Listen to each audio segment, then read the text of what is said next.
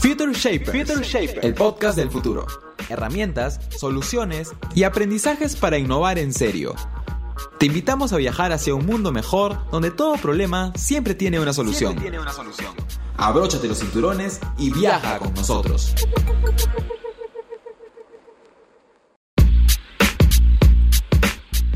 Bienvenidos a otro capítulo de Future Shapers, un podcast de Future Lab y Senti Podcast. Soy Alfredo Pérsico, CEO and co-founder de Future Lab, consultora que lleva la innovación al ADN de las organizaciones, impactando en su estrategia, cultura y sistema de innovación. Future Lab es innovación en serie. Hoy vamos a abordar el tema de la cultura y su papel central en todo lo que son los procesos de innovación. ¿Por qué apostar por la cultura de una organización cuando de innovación se trata? Y para ello hemos traído una invitada muy especial, Gracia Reina. Gracia es coordinadora de innovación de Entel y además miembro del Team Innova, que es el equipo responsable de brindar las rutas y herramientas para innovar. Realmente es un placer tenerte aquí. Gracias por toda la experiencia que nos vas a traer y que vamos a poder compartir. Bienvenida a este capítulo de Future Shapers. Hola Alfredo, ¿qué tal? Muchísimas gracias por la invitación. En realidad súper feliz de participar en este podcast. Creo que va a ser súper interesante contar con esta información tanto de la cultura e innovación como otros temas de innovación que también van a tocar en este podcast. Así que súper feliz y emocionada de estar aquí. Genial. Uno de los temas centrales que nos ha traído el día de hoy con Gracia y que ha sido motivo de reflexión con ella es este aspecto de democratizar la innovación. Tenemos que hacer algo al respecto para que la innovación pueda estar en todas las áreas de la empresa a lo largo y ancho de la organización. Pero claro, gracias, esto nos plantea muchos desafíos. Entonces, la pregunta del millón es, ¿por qué es tan importante democratizar la innovación y comernos todo ese trabajo enorme que significa llevar a cabo eh, estas acciones, iniciativas para estar presente en todos los espacios de la organización? Cuéntanos un poco. Sí, claro.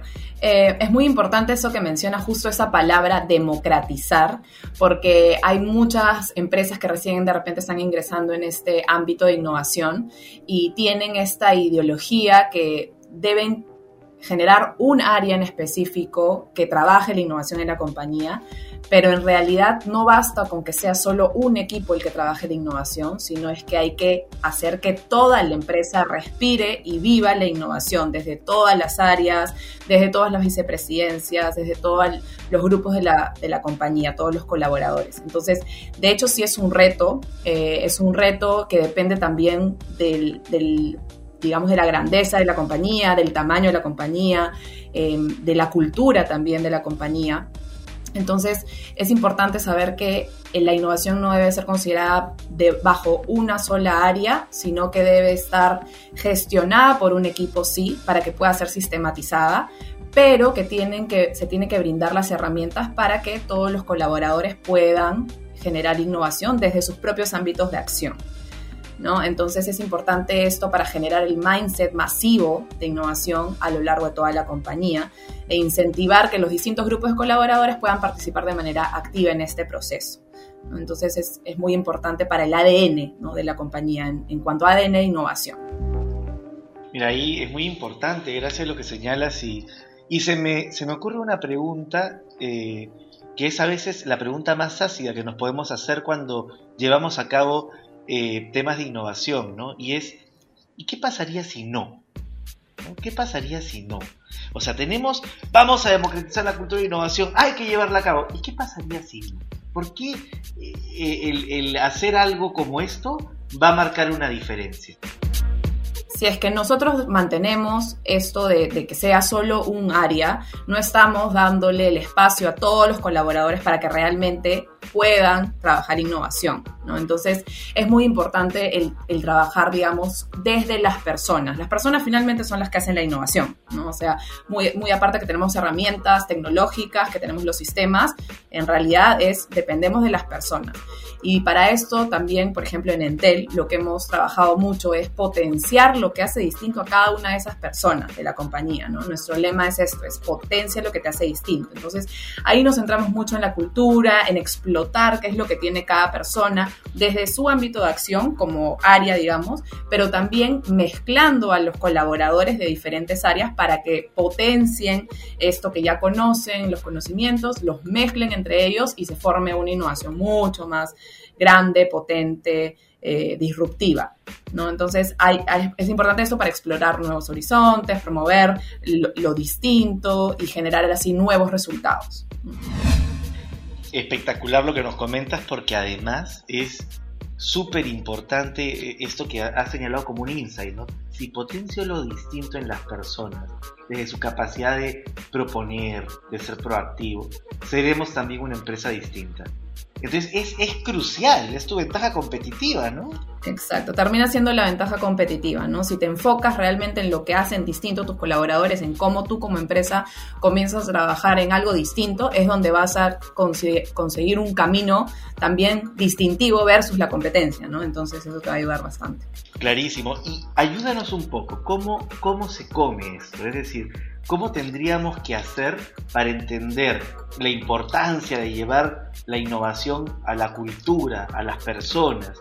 Eh, a través de pasos a seguir. ¿Has tenido alguna experiencia este, que podrías tú destacar como una experiencia importante y que nos puedas ejemplificar este roadmap, ¿no? De cómo aterrizar la, el llevar la innovación al ADN de la, de la organización. Sí, por supuesto. En Entel, de hecho, ya hemos seguido un camino de más o menos cuatro años en el que iniciamos simplemente con la idea de queremos hacer innovación. Y ahora es, ¿y cómo?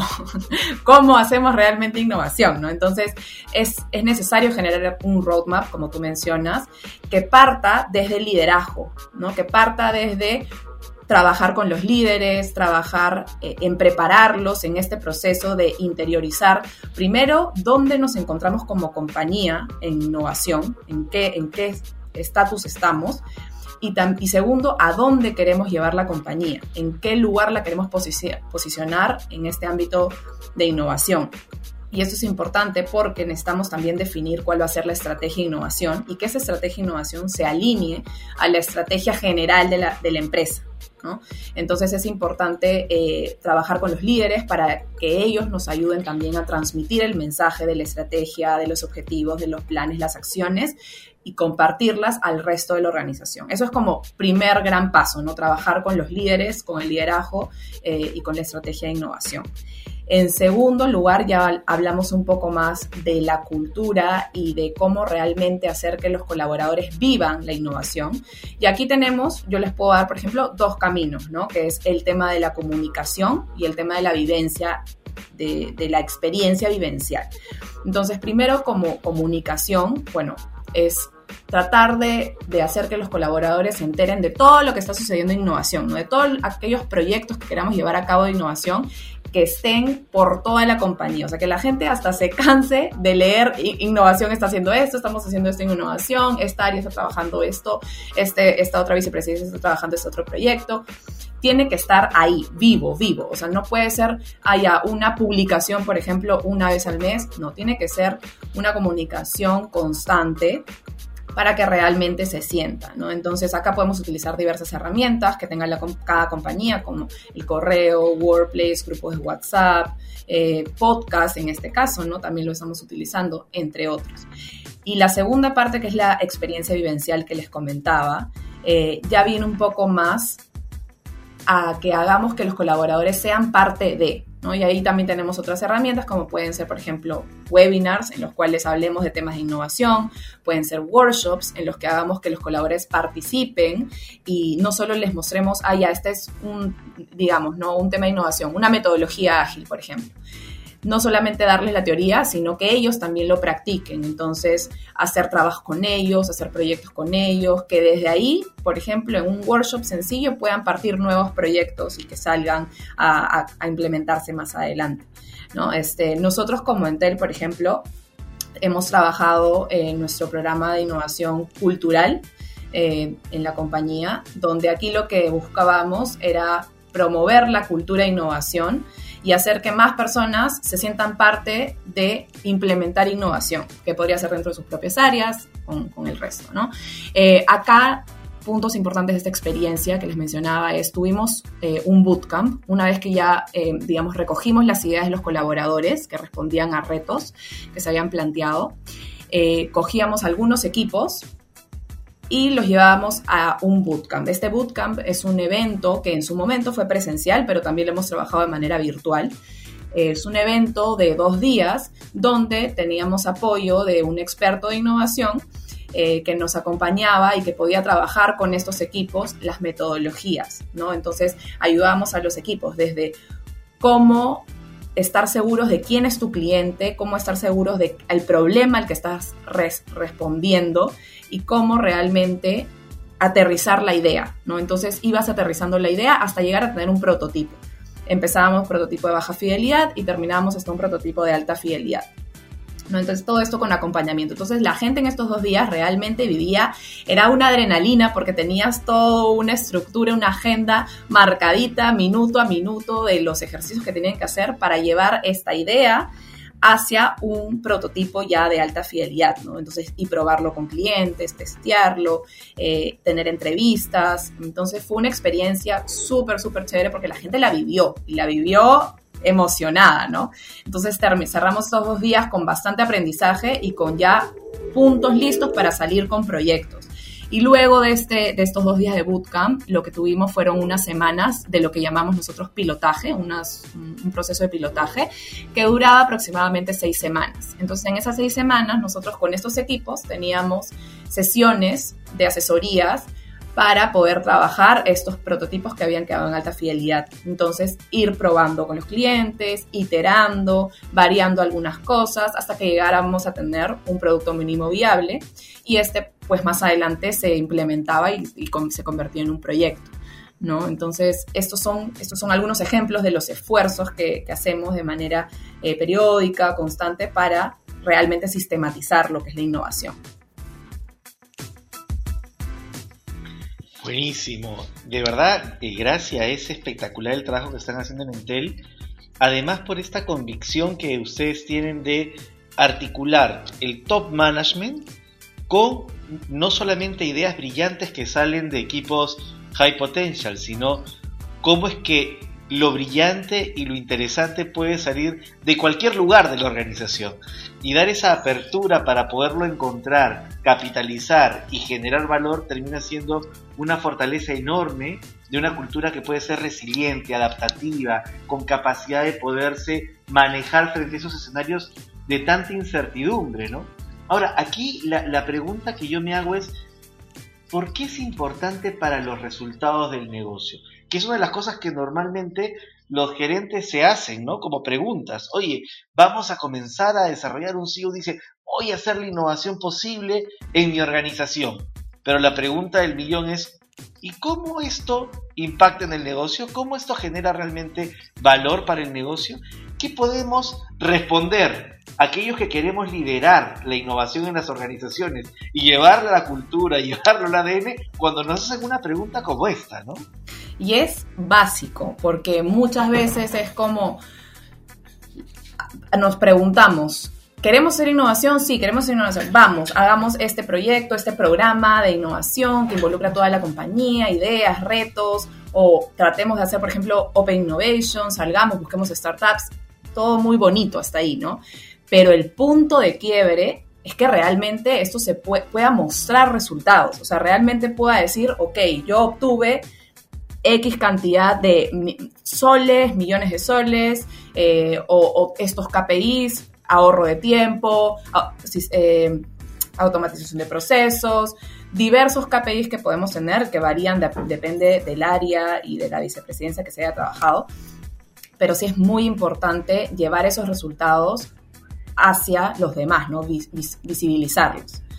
Entonces hay que tener bastante un orden, ¿no? Un portafolio de iniciativas, proyectos, mostrar estos beneficios, estos resultados. Y no es un trabajo sencillo, en realidad es como hay que hacerlo paso por paso, hay que estar bien pendiente de los equipos, eh, de ayudarlos a, que sean constantes con, con, la muestra de estos resultados, ¿no? A veces y, por eso yo les menciono bastante la palabra constante, porque si no somos constantes en ir viendo semana a semana, mes a mes, cuáles son esos resultados que están votando y no los visibilizamos, no vamos a poder mostrar que la innovación realmente está generando beneficio en la compañía, ¿no?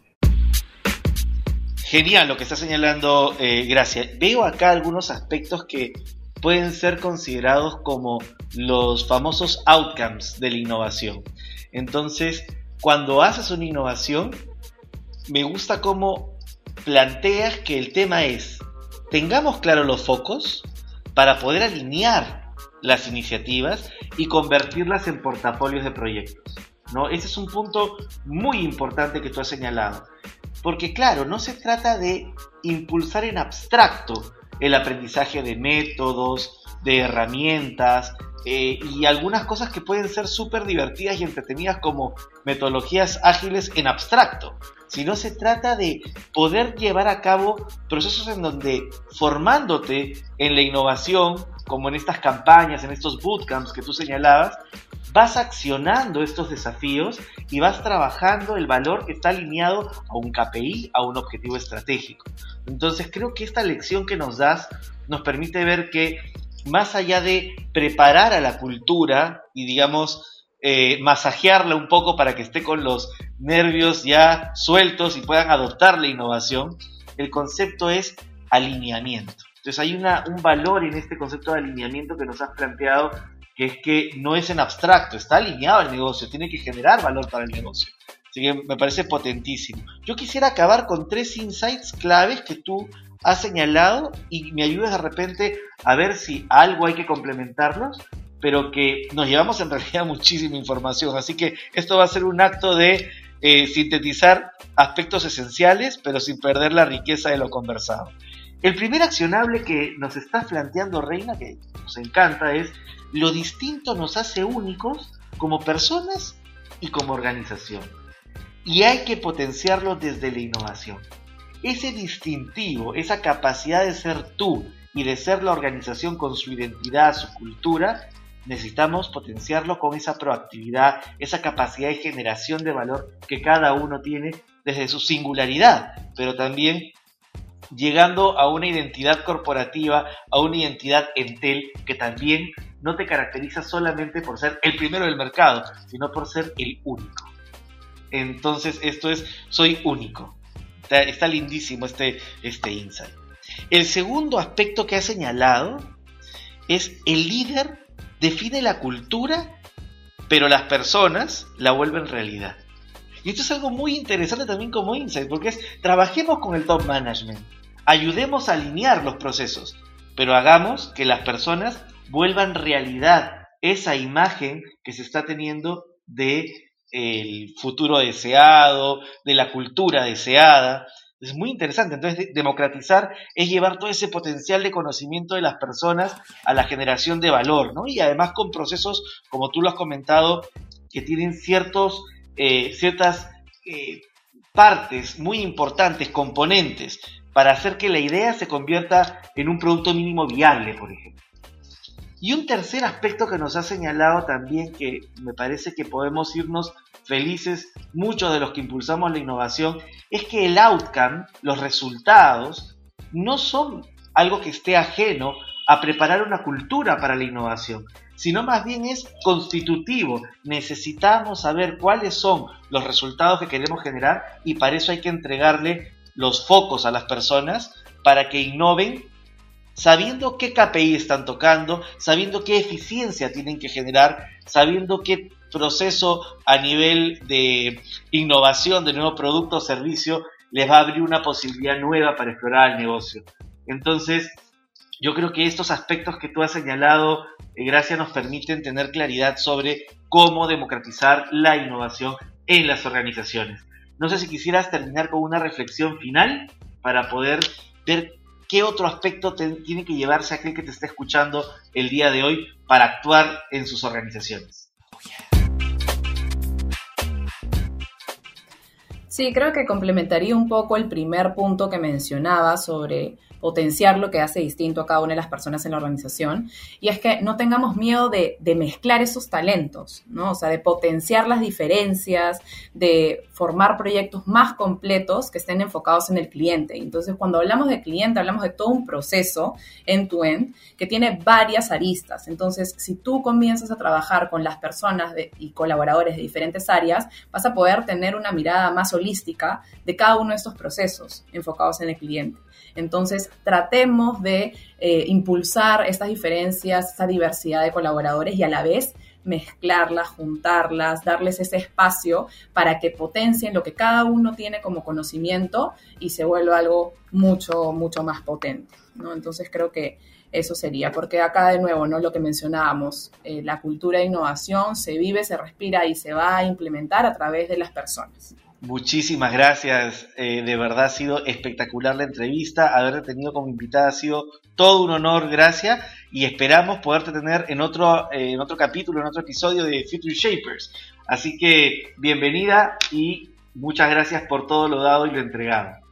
Muchísimas gracias a ti, Alfredo. Felicitaciones también por este podcast de Future Shaper. Creo que va a haber un montón de información súper valiosa para todos, así que nada, muy feliz de participar. Muchísimas gracias. Muchas gracias por quedarte hasta el final. Te invitamos a seguirnos en Spotify, Apple Podcast y todas las plataformas para no perderte ningún episodio y enterarte de todo lo que necesitas saber sobre innovación y futuro. Te invitamos a los siguientes capítulos donde siempre tendremos un caso, un invitado y accionables para convertir a tu organización en una organización de futuro. Si quieres saber más sobre nosotros, www.futurelab.pe arroba FutureLab pe en las redes sociales. Esta es una coproducción con Senti Podcast. Muchas gracias y hasta el próximo capítulo Future Shaper.